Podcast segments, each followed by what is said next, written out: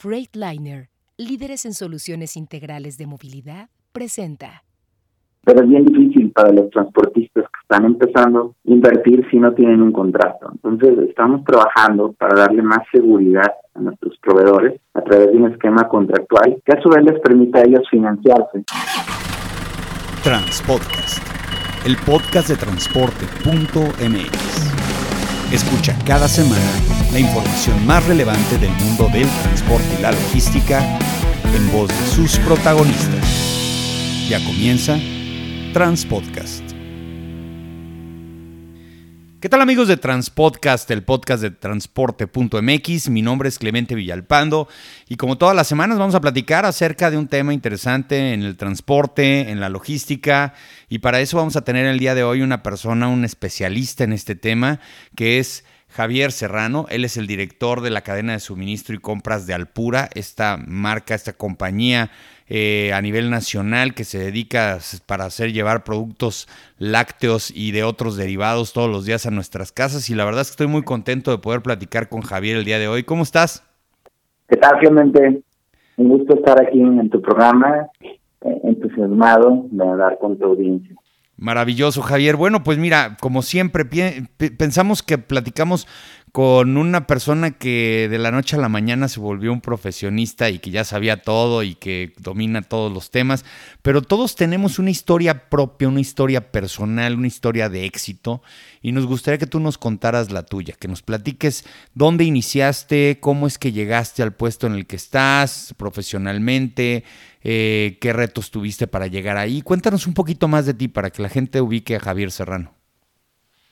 Claro, Clemente, muchas gracias. Mira, te cuento, sí, como bien señalas, este, básicamente creo que como un buen mexicano, como la mayoría, mayoría de los ciudadanos, nos, vamos forjando, ¿no? Nada es gratis. Yo te pudiera decir que mi, historia empieza en Culiacán, Sinaloa. Ahí llegué desde muy pequeño. Mis papás migraron del centro del país, de Michoacán. Y lo primero que me ayudó a llegar a donde estoy sin duda son mis padres, ¿no? El ejemplo de mi papá trabajando, todas las mañanas, eh, forjando, digamos, la cultura del trabajo. Eh, estudio en Culiacán, en el TEC de Monterrey como ingeniero industrial, luego me voy, salgo de la casa a los 19 años a, Monterrey y ahí tengo la dicha de, bueno, de conocer extraordinarias personas y muchos amigos que al día de hoy me siguen acompañando. Ya graduado de ingeniero industrial a finales del 1999, eh, ingreso a Multipack ADO, eh, una empresa de mensajería, y ahí empiezo a encontrar eh, mi interés y mi gusto por la logística. Después la vida me lleva a la consultoría, con lo cual salgo del país, un rato me voy de consultor de procesos, de mejora, y eso sin duda forja también eh, un, llamémosle, una habilidad de constantemente ver áreas de oportunidad como consultor te, eh, te educan en encontrar oportunidades, dar soluciones e implementarlas. Entonces tuve la fortuna de conocer extraordinarias personas de las cuales fui aprendiendo un montón, desde Excel, PowerPoints, y ahí estuve un rato en Ecuador, en importadoras, en autos, luego estuve un poco en Colombia, Venezuela, un par de años. En mi caso, por allá, me quedo un tiempo trabajando ahí, luego regreso a México y mi vida de consultor termina en el 2009, donde ingreso al Grupo Herdes a incubar eh, lo que es una transformación en el supply chain, en aquel momento encabezada eh, por Alberto Garza, un colega amigo extraordinario, y ahí se me da la oportunidad de crecer. Empecé en, Demand Planning, Supply Chain, hasta que me hago director ahí de logística en el 2012, y de ahí me tocó la, la compra de la Nestlé, eh, la compra también de Nitriza y de otras marcas súper importantes de, Grupo R. Y de ahí eh, es donde comienza realmente eh, mi historia, pero sin duda es un poco forjado desde el comercio y la cultura del trabajo de mi padre y las experiencias de consultoría, haber podido trabajar un poco en Europa, en en Sudamérica y darte cuenta que en México trabajamos como burro, pero no siempre de manera eficiente, ¿no? Entonces, desde ahí eh, son lecciones bien importantes de, que el mexicano puede destacar en cualquier gallinero, pero sí es importante ser sudar con inteligencia y con eficiencia, ¿no? Es lo que te puedo decir un poco de mí, ¿no? Qué interesante lo que comentas en materia de que en México trabajamos mucho, pero luego no precisamente es todo, ¿no? Que hay que tener un equilibrio. Y lo veía porque muchas de las veces el orgullo nacional es que solucionamos cosas eh, y problemas sobre la marcha y tenemos una ocurrencia para solucionar las cosas. Tú has estado en empresas muy grandes que tienen una característica a diferencia de las empresas, pequeñas, que, su margen de operación eh, les da la oportunidad de tener equipos de trabajo grandes, nutridos, con muchas especialidades, a veces hasta sobrados. Y en la logística, pues más por la importancia que tiene hoy por hoy ya el, tema del suministro. A diferencia de antes, la gente se podía esperar a que el producto estuviera o llegara. Ahora ya no, si no está, se va con la competencia, no te aguanta. Eh, en ese sentido, el trabajar en una empresa grande, nos comentabas del caso de Herdes, de ahora Alpura, eh, ¿Cómo, ¿Cómo, es? Eh, ¿Te da cierta tranquilidad, por un lado, decir, bueno, estoy en una empresa en donde podemos tomarnos el tiempo de planear? Porque si yo estuviera trabajando en una empresa del, de la mitad o la cuarta parte en la que estoy trabajando ahorita, tendríamos que resolver con menos personas, con menos tiempo para planeación. E, e, e, ese, ese tema, ¿cómo lo manejas, Javier? Excelente pregunta. Mira, yo, yo ingresé, me dio la oportunidad de ingresar al PUNA en el 2019, a finales eh, tengo un poquito más de dos años. Y yo sin duda creo que la vida me preparó para el reto de Alpura, ¿no? Las cosas se van llevando y creo que aquí tengo la oportunidad con nuestro nuevo director general, François Volga, y con un excelente equipo eh, directivo que se está formando, de, poner en práctica ahora sí que todo mi pasado al servicio de Alpura y poder construir otra historia increíble otros 50 años más. Y el tema es también del tamaño de la empresa, es también el tamaño de los retos que viven. Yo también tuve la oportunidad de emprender un negocio de, de, helados y pues como bien lo dices, cuando eres pyme, pues tú eres de todo, ¿no? Este, de hecho hacíamos la broma que íbamos a hacer un calendario anual donde agradecemos a nuestra fuerza de ventas, yo con un eh, una corbata. A nuestra área operativa, yo, pero con una escoba. A nuestra área de compras, yo, en la camioneta. Tienes que sudarle. Y el reto de las pequeñas empresas, para mí, tiene más que ver con el flujo de efectivo y la capitalización. Eso sí, sin duda, la parte, creo yo, financiera, el poder eh, recurrir a los soportes financieros, bancarios, hace toda la diferencia en una empresa grande. Pero en las empresas grandes, Clemente, vives retos, que te puedo decir, grandes, en el sentido de tienes la parte operativa, ¿no? Tienes que lidiar, eh, te voy a dar un ejemplo, en el Pura hacemos más o menos 400 movimientos o viajes al día. Eh, y siempre va la probabilidad en 400 viajes, pues que salga eh, 10% complicado, pues ya son 40 y de ahí son 5. Entonces, cada viaje perdido por si es una crisis. A lo mejor una empresa más pequeña este son 10 y, es uno, pero al final duele igual este que una empresa pequeña. Pero también tienes que lidiar con otros temas, eh, por ejemplo, los proyectos de transformación, la retención del talento. Cuando eres una empresa pequeña, ciertamente no tienes tanta gente, pero con la poquita que tienes es muy leal. Cuando eres una empresa más grande y lidias con que el tamaño de los retos y de los proyectos no te das abasto tampoco con el, con la gente. Entonces al final creo que el tema gente tocas un punto fundamental. Para mí es el eje de cualquier transformación de una empresa chica, mediana y grande, tener a la gente correcta, así sea uno, diez o cuatro. Creo que más que cantidad, lo importantísimo es la calidad. es tener el recurso humano, porque los retos eh, son variados es pequeño, mediano, grande, la, la gente es lo que al final termina haciendo la diferencia. En el caso de, Alpura y bueno, las compañías con las que has trabajado, eh, las cadenas de suministro que tienen eh, productos perecederos y productos que tienen que tener a veces logística inversa por el tema de las devoluciones, por el tema de las caducidades, etcétera, etcétera. Nosotros habíamos platicado hace dos podcasts con eh, el director de, de operaciones de Thermo y nos platicaba acerca de cómo ha ido creciendo el segmento, por ejemplo, de la cadena fría en materia de lo que está creciendo la población y lo que está creciendo por, normas oficiales mexicanas. Eh, pero luego de repente me comentaba que es difícil encontrar proveeduría constante y sonante. En el caso de ustedes, que son una empresa pues que maneja, bueno, no sé cuántos proveedores a nivel eh, nacional eh, de transportistas, ¿cómo es la evaluación hoy por hoy? ¿Crees que hay suficientes? ¿Crees que necesitamos desarrollar este negocio a futuro? Porque pues desde el punto de vista de los transportistas, luego echar el brinco al especializado cuesta un poco de trabajo. Platica de eso. Sí, sin duda. En general te puedo decir que la cadena de fríos o congelados, dependiendo la distancia del segmento donde juegues, puede ser de tres a cinco veces más costosa que la, el, eh, el transportar productos en seco, que es donde está la mayoría de la industria de almacenaje y transporte. Y tú comentabas algo, las pequeñas empresas o pymes que tienen productos perecederos es bien difícil llegar a todo el país con sus propios recursos. Es carísimo el poder construir redes de almacenaje, contratar transporte. Y a veces, por ejemplo, nos pasa a nosotros, también hay ciudades eh, retiradas donde el consumo son dos palets. No vas a mandar un tráiler con 24 palets y solo utilizando dos.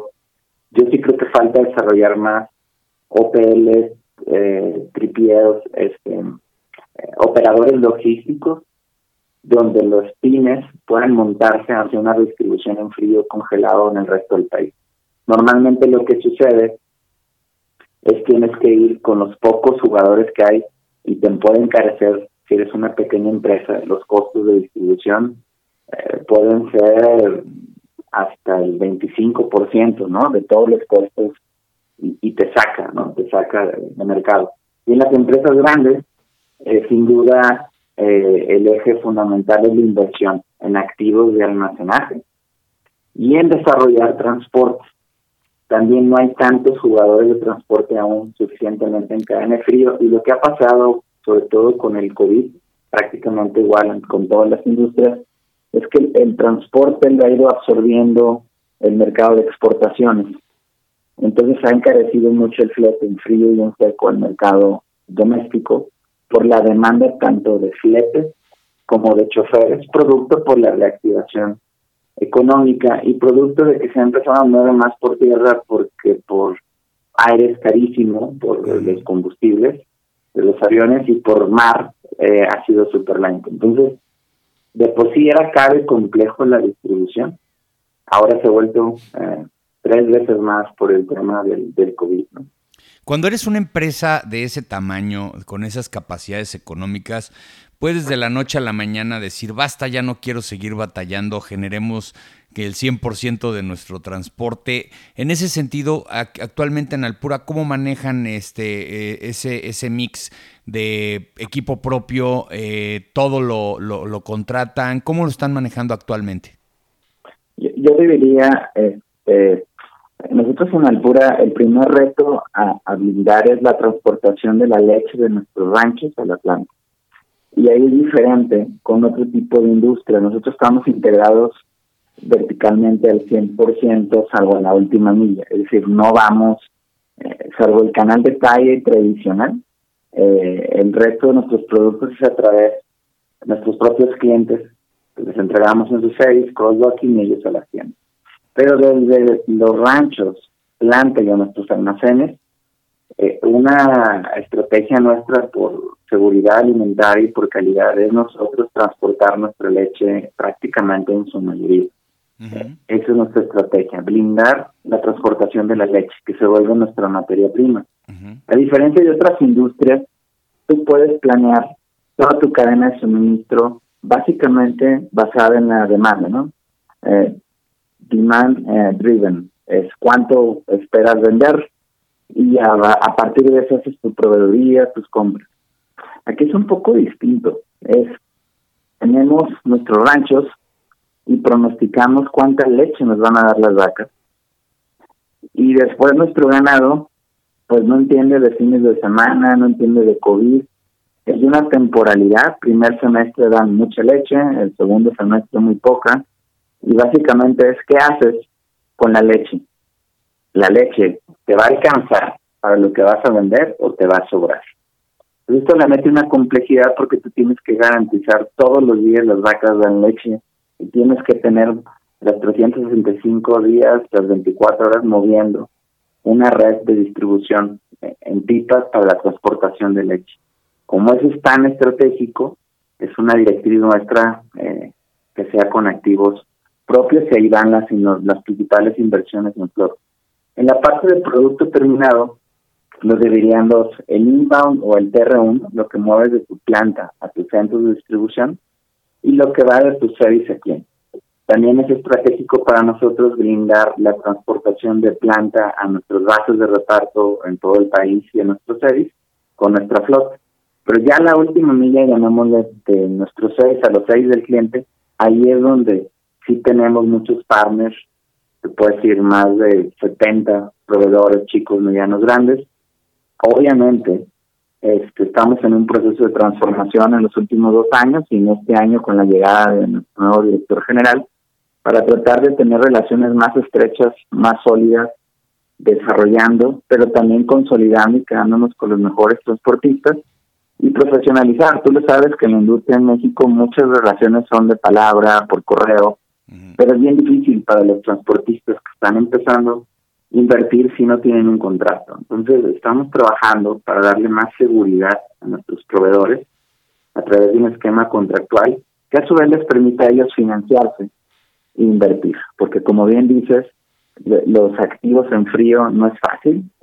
Eh, eh, a diferencia de otras industrias, tienes sí o sí que invertir en GPS y trazabilidad de la cadena de frío a través de ciertos dispositivos que en tiempo real te permitan monitorear cualquier ruptura de cadena de frío para tener comunicación con el transporte, así como un post-mortem, si llega a haber un rechazo de un cliente por pérdida de frío, bueno, tenemos que tener las lecturas de todo el, momento desde que salió el 6. Entonces sí, es mayor capacitación a los transportistas, es mayor inversión en flota y sin duda ahí es bien difícil para cualquier empresa, te diría multinacional o grande nacional, 100% controlar esa última milla. Normalmente te tienes que basar con proveedores y con aliados. Para muchos que nos están escuchando actualmente, eh, dirán, mm, bueno, pero es que el mercado de la leche pues puede ser muy noble, eh, todo mundo tiene un garantizado un mercado, etcétera, etcétera.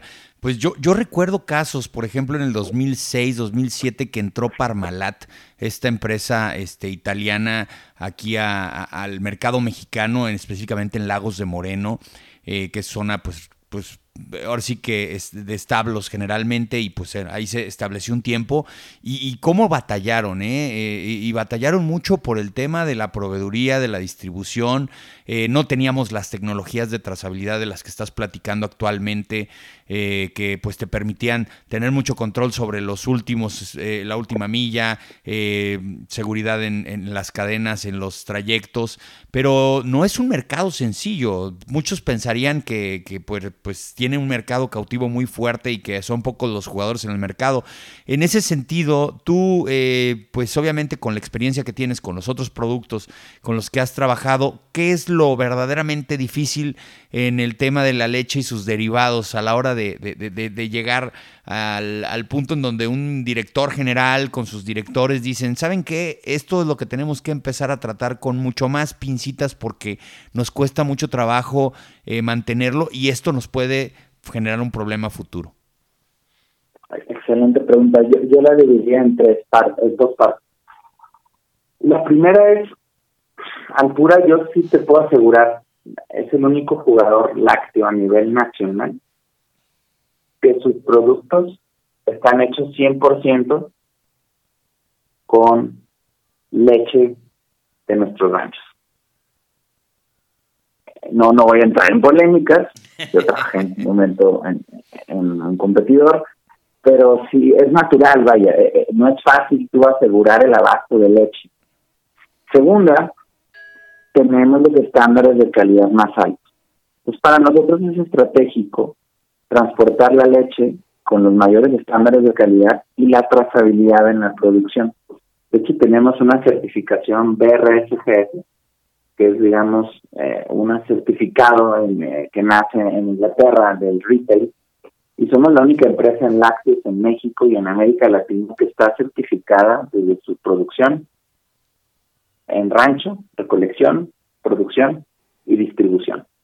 Desde sí nos podemos actar. Para Alpura lo más importante es la seguridad alimentaria y la calidad y ninguna empresa de lácteos en México tiene el control al 100% como lo tenemos nosotros. Entonces es una parte, yo te diría, es un diferenciador y es algo único también de nicho, porque en otras industrias, pues digamos, puedes comprar los tomates y pues sí, puedes ver que tengan transgénicos o no, pero no, digamos, son commodities y no tienes mucho problema en certificar, ¿no? Son, digamos, eh, certificaciones normales, eh, productos de la FDA o, etcétera.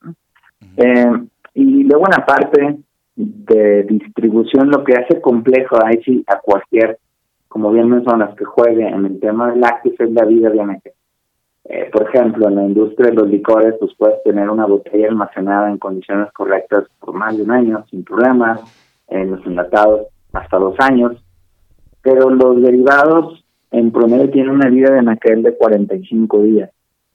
¿Y eso qué quiere decir? Normalmente tus clientes, grandes autoservicios, te piden 30 días mínima al momento de la entrega, lo cual quiere decir que desde que se produce hasta que llega al anaquel y al consumidor hasta su mesa, lo más que pueden pasar son 45 días.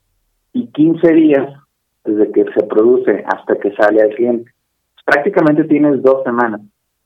Se vuelve un reto bien importante la colaboración para los pronósticos de demanda y en otras industrias donde los modelos típicos de SNOP o IDP te permiten pues planear mensualmente, aquí en Alpura no, cada semana tenemos que estar planeando las ventas a nivel día, semana, para poder producir la cantidad correcta, porque el reto aquí es las mermas, ¿no? Si tú produces de más y la demanda se da distinta en las próximas dos semanas, si en dos semanas no sacaste el producto, se queda en tus almacenes y las mermas pueden ser exponenciales. Y te digo exponenciales de más entre el 3 al 10% de toda tu producción o tus ventas. Gracias a Dios creo que en Alpura es un trabajo de equipo entre las áreas comerciales, marketing, manufactura, para tener, creo yo, uno de los mejores índices de industria por abajo del 0.5% de nuestras ventas son nuestros mermas. Ese creo que es el reto fundamental.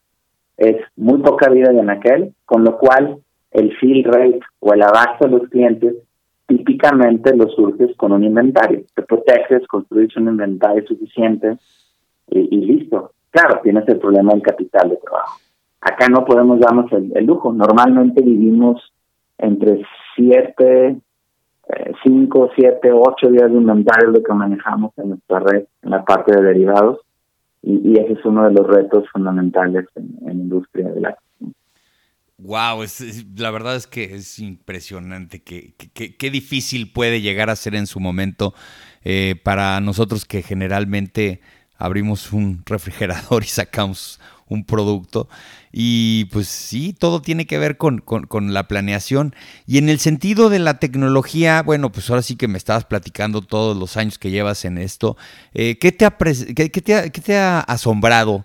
¿Qué te ha llamado más la atención? Digo, todos los días hay nuevos productos, hay nuevos procedimientos, hay nuevas tecnologías, existe la telemetría, existen muchas cosas. ¿Qué, qué, qué te ha, qué, ¿Qué ha captado tu atención y te ha quitado esa, bueno, te ha generado esa capacidad de asombro en los últimos años que digas, caray, yo pensé que ya lo había visto todo y ahora salen con esto? Sí. Yo, creo que uno es en la, primero, en la industria del autotransporte, sin duda, lo que está haciendo Elon Musk y Tesla está revolucionando. Si adelantó bastante el tema del transporte eh, con energías renovables. eh, tanto celdas de hidrógeno y obviamente los autos eléctricos. Entonces, tener transportación eh, última milla, llamémosle, eh, no de carga, sino de distribución, eh, 13 media toneladas, y transportación de carga, yo creo que dentro de 5 a 10 años ya va a ser, sobre todo hacia dentro de 10 años ya va a ser la mayoría, más del 50%. Y eso sin duda eh, es una primera disrupción y un reto también para nuestro mercado en México. Hay un atraso bien importante de renovación de flota. Evidentemente, las crisis económicas, las tasas de interés, y ahora agregarle el desabasto automotriz. Entonces, algo que me ha asombrado es cómo otros eh, latitudes están avanzando a pasos agigantados en tema de transportaciones limpias y cómo aquí de repente nos puede ir una regulación y nos va a dejar un poco un jaque, ¿no? Entonces ahí tenemos un reto, una amenaza en la parte de, de, transportación con energías renovables. Por el otro lado, yo también lo que está haciendo Amazon con el tema de entregas con eh, transportes automatizados, drones, yo lo veo todavía una parte más embrionaria. Yo creo que eso se verá en los próximos 20 años. Eh, la parte de telemetría, creo que en México también todavía eh, la mayoría de las empresas no lo tienen implementado, ya se puede decir que son unos básicos, ¿no?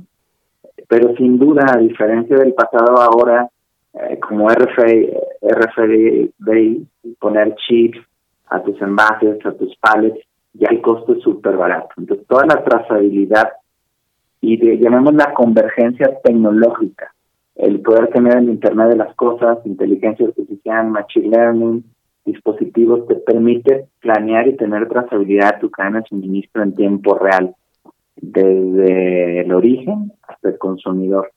Todo este tema de Big Data, blockchain, creo que también en México está en pañales, pero empieza sin duda a, a ser una realidad. Invertir en tecnología, creo, desde mi punto de vista, tiene que ver con que tengas el talento humano en tu organización y ya no con el costo de la tecnología años atrás, sí creo que las personas estábamos limitados, nuestras ideas y posibilidades de reinventar un proceso estaban limitadas por las capacidades tecnológicas. Creo que ya llegamos al punto donde la tecnología nos permite hacer prácticamente lo que queramos a un costo muy razonable, pero no hay el talento suficiente para hacerlo. Creo que ahorita el reto ya no es tecnológico, sino de talento, talento humano, con las competencias y las habilidades. Bueno, y uno de los temas que nos va a, reunir en el, en, el Logistic eh, Summit del mes de noviembre próximo, en donde vamos a tener la oportunidad de vernos personalmente, es el tema de la seguridad, Javier. Eh, ahí te quiero preguntar cómo está este, este sector, cómo está esta industria. Sé que hoy en la mañana daba un webinar sobre temas de transporte y les platicaba que los productos de consumo final son de los que más problemas tienen precisamente por el tema de que pues son muy fácil de colocar. En ese sentido, ustedes en los últimos años sabemos de la inseguridad que ha sido pues todos los robos al, transporte. ¿Cómo les ha ido y qué han, eh, qué han aprendido en los últimos años para tratar de evitar un poco esto?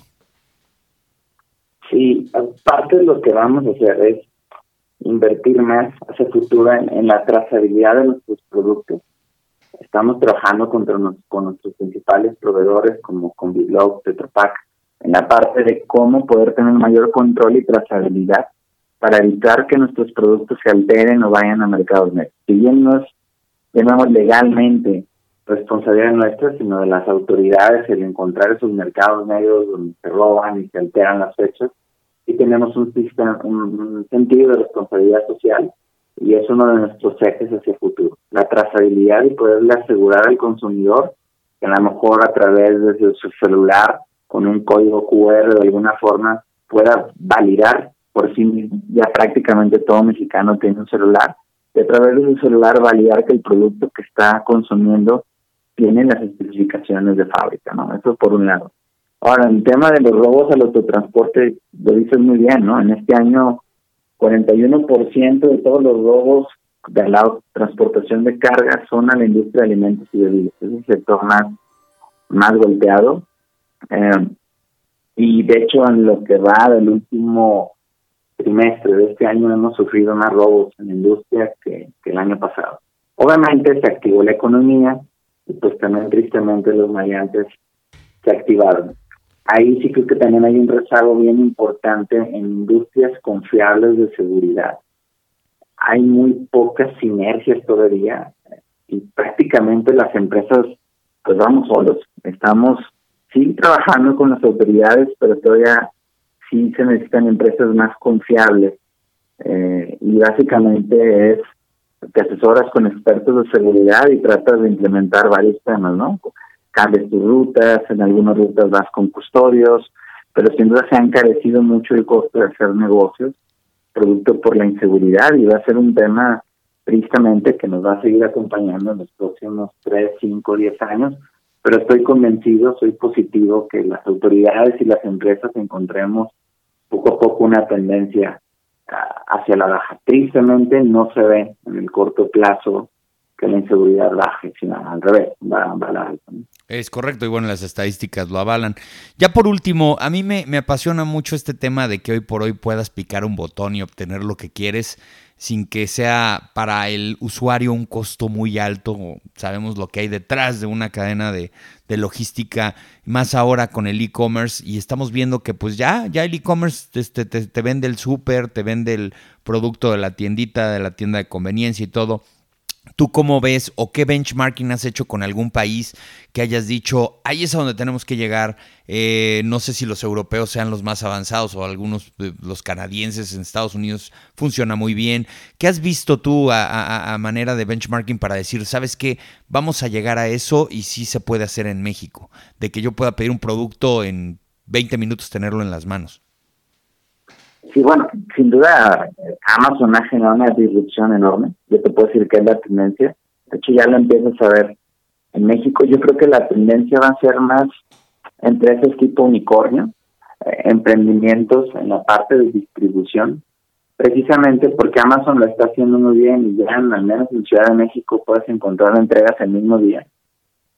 Sin embargo, otros este, retailers, industrias todavía no están ahí. Entonces yo creo y difícilmente tienes el capital, repito, para dar ese servicio el mismo día con tu propia red y recursos. Creo que van a ir surgiendo más empresas que compartan las estrategias de distribución donde ya un, llamémoslo así, un centro comercial o una gran tienda un retailer también se convierte en un centro de distribución donde vas almacenando, ¿no? Es donde, lo que está haciendo Amazon en Estados Unidos, y desde el punto de vista consumidor, sin duda, lo eh, las tiendas donde prácticamente no hay cajeros, ¿no? Prácticamente ya en los aeropuertos, en muchos lugares no existe la interacción con una persona.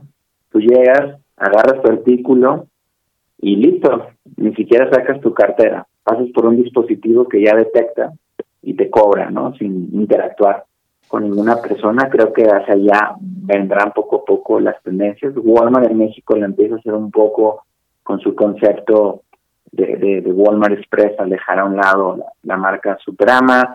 Amazon, yo creo que en México un beneficio de la apertura comercial es que cada más cada vez más estas tendencias ¿no? que encuentras en otros países van a llegar más rápido. Entonces yo sí creo que la parte de la omnicanalidad y poder prácticamente como consumidor seleccionar tus productos, tenerlos en menos de 24 horas eh, en las condiciones que lo quieres, va a ser una realidad y también se ha dado una oportunidad bien importante para todas las empresas logísticas pequeñas, medianas, para que se consoliden y sean parte de esta nueva realidad que es el comercio electrónico, que sin duda el COVID nos adelantó y llegó para quedarse.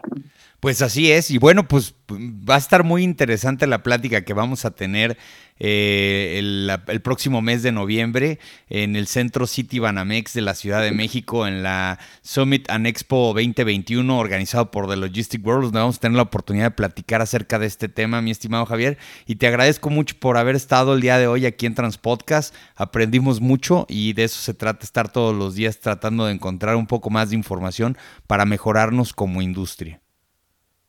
No, pues muchas gracias, Clemente, y sí, encantado de verte por ahí el 25 de noviembre y a seguir compartiendo conocimiento que tanto falta le hace a este país, porque hay cosas buenas y hay que hablar de ellas. Muchas gracias, Clemente. No, hombre, gracias a ti, gracias a Javier Serrano, director de la cadena de suministro y compras de Alpura, por haber estado el día de hoy. Y a todos ustedes por habernos escuchado. Ya saben, la mejor información del transporte y la logística las van a encontrar en transporte.mx. Saludos.